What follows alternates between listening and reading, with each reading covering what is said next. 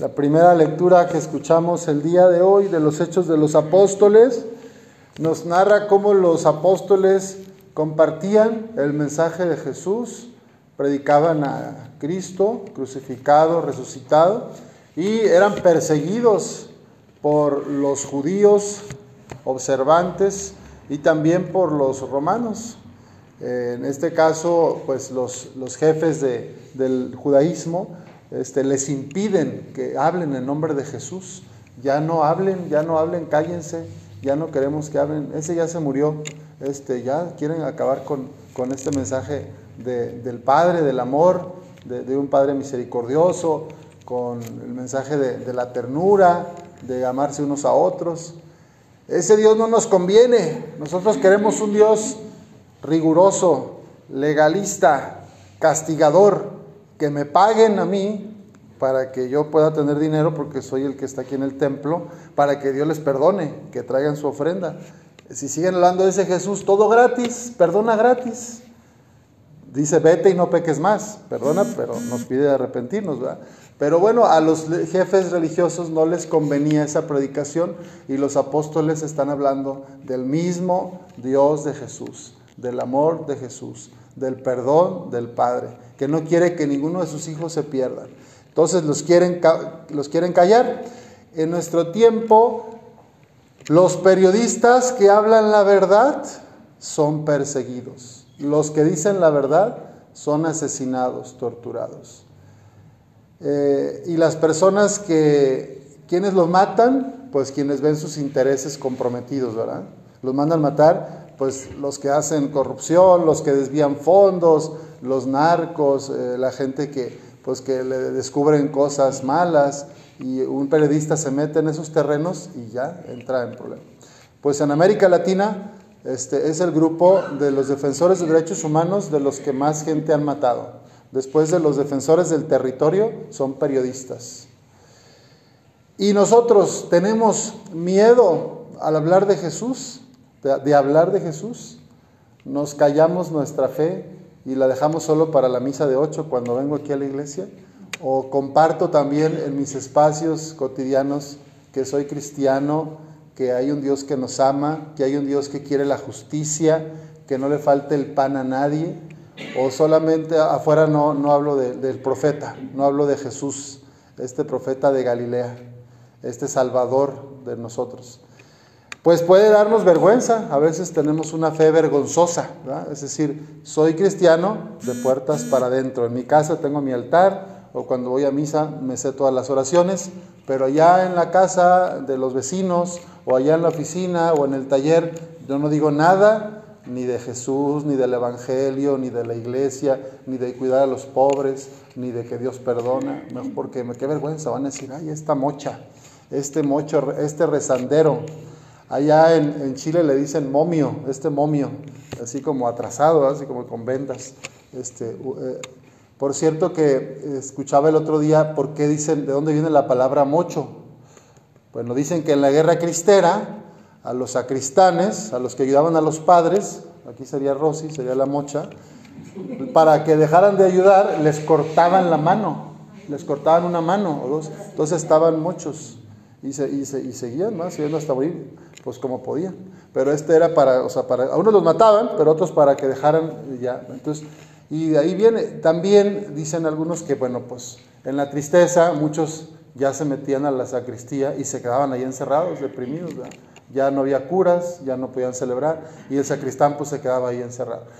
Esa es la actitud que hay que evitar, ¿eh? la de quedarnos encerrados en la sacristía, en los templos y vivir una fe pues muy comodina, ¿verdad? Muy para mí. Yo estoy con Dios, Dios me ama, yo estoy en la sacristía, vengo a la iglesia. La actitud de Jesús es de salida y es lo que el Papa nos viene invitando, iglesia en salida. En esta multiplicación de los panes, que escuchamos en el Evangelio, dice al final que Jesús huyó, se fue, porque ya sabía que estos lo querían proclamar rey, lo querían poner de jefe, de ahí, de que ya fuera como su líder sindical, ¿verdad? Y vamos a seguirte hasta donde nos digas, porque nos vas a seguir dando con qué comer, entonces te vamos a seguir, somos tus clientes.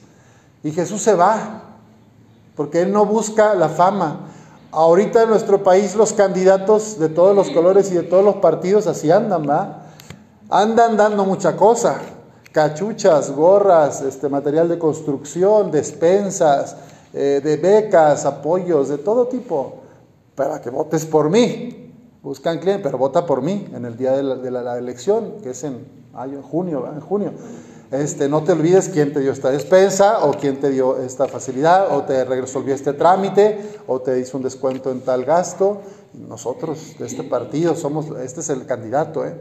Bueno, Jesús da por amar sin esperar nada a cambio. Esa es la actitud de, que nos invita a vivir hoy.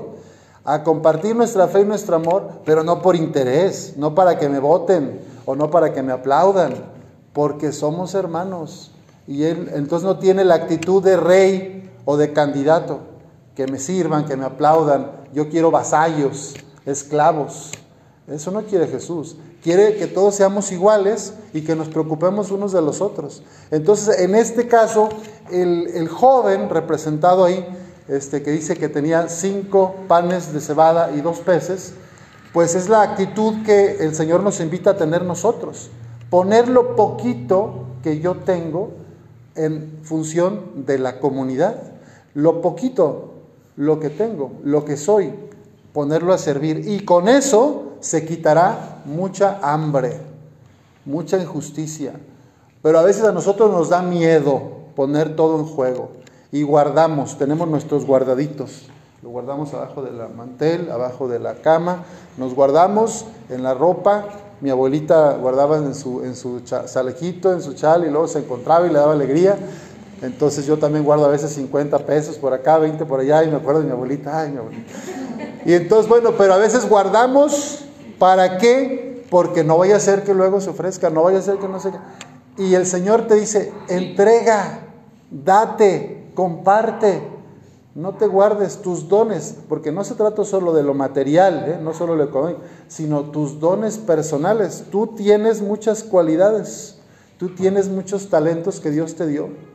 Unos desde nacimiento y otros que has venido desarrollando con los años, que tienes este, pues, capacidades que otros no tienen, pero a veces nos da pena. Ay, no, es que qué vergüenza si yo digo esto o digo aquello. O Algunos son buenos para cantar, otros son buenos para escuchar personas con paciencia, otros son buenos para consolar, otros son buenos para enseñar este, matemáticas, español. Cada quien sabe, tiene dones, otros son buenos en aparatos, ingeniería, desarmar y armar.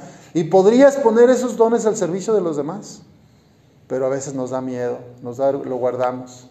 Entonces, este joven no tuvo miedo. Aquí está, miren, yo pongo esto. Y ahí es donde Jesús hace el milagro. Si cada quien pone de lo que tiene y puede, Él se encarga de que nadie le falte. Pero nuestros países, nuestros gobiernos, pues más bien es que nadie ponga. Yo me doy mi despensa, yo me la guardo para mí, me dan mis cosas y a mí no me importa si el de enfrente comió o no comió. ¿Se fijan la actitud del individualismo? Y entonces el cristiano tiene llamado a compartir, a compartir, no llamado a acumular o acaparar, sino a, darnos, a entregarnos. Cuando estamos pasando alguna necesidad, a veces andamos ahí todos apurados, eh, no dormimos, no eh, comemos, corremos, pero como que hacemos cosas, pero no hacemos nada, estamos agitados. Una lección que nos da esta palabra, se fijan, ante tanta necesidad que había, esas tantas personas, si solo había cinco mil hombres, ¿qué, dice, ¿qué les dice Jesús? Pues pónganse todos a, a correr, a buscar, a buscar. No, les dice, les dice a los discípulos, díganle a la gente que se siente. Mira, ahí hay un pastito bien sabroso, ahí hay unas hierbas, buscan la sombrita, díganle a la gente que se siente. O sea, una lección es cuando estamos en necesidad, cuando tenemos un problema personal o familiar, detente, siéntate, cálmate, ora y escucha a Dios. Porque por correr, correr, correr, hacer, eso, eso peor, este, hacemos más tensión en la comunidad, en la familia, nos angustiamos más nosotros, nos desgastamos físicamente ah, y te queman las pocas calorías que te quedan. Entonces, si tienes hambre, siéntate en la sombrita, espérate a pensar, esta necesidad que tengo ante los problemas, hay que detenerse para reflexionar, para pensar y para escuchar lo que nos dice eh, nuestro Dios. Pero la actitud actual es correr, correr como desesperados para allá y para acá y tocar puertas. Entonces, eso es lo que quiere el mundo.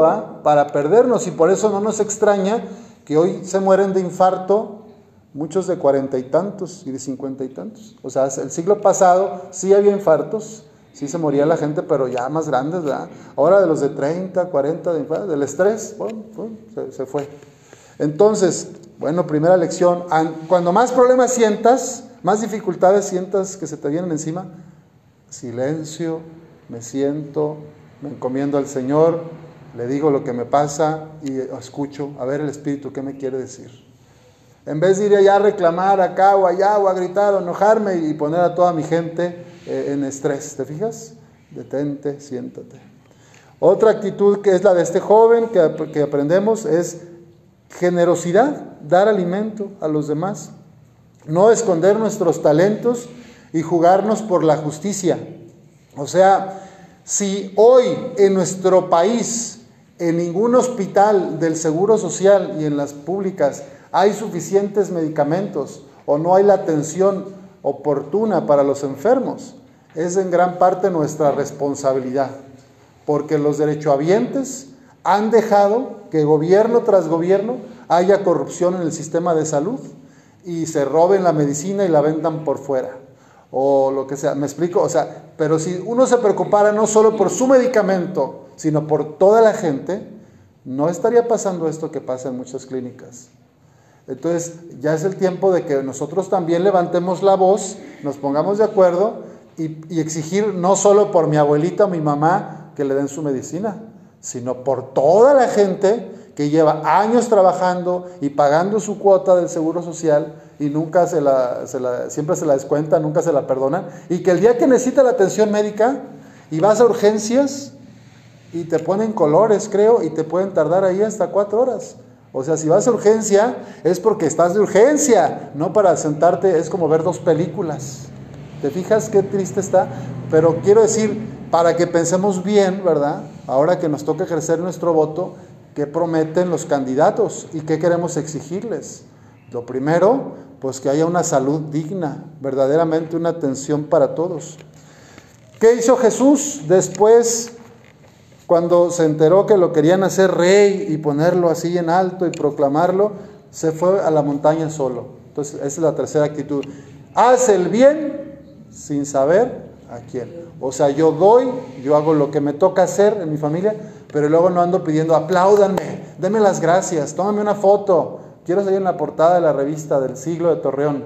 Mira, el padre Lalo dio panes a los pobres de tal esquina. Eso no es cristiano, ¿verdad? Entonces, hacemos lo que nos toca humildemente y tan, tan, seguimos la vida. Eso hizo Jesús, se fue a buscar, a orar con su padre y ya habrá otro grupo al que iba a servir después. Los candidatos, en cambio, pues quieren aplauso, quieren que los sigan, quieren seguidores, quieren que les des tu copia del INE, quieren que votes por ellos, ¿verdad? Entonces, la actitud de Jesús no es la del rey o del candidato, es la del servidor, del que se entrega. Pues vamos a ponernos en esta actitud, vamos a pedir la gracia de la humildad para hacer lo que nos toca hacer con amor y sin andar esperando nada a cambio. Que así sea.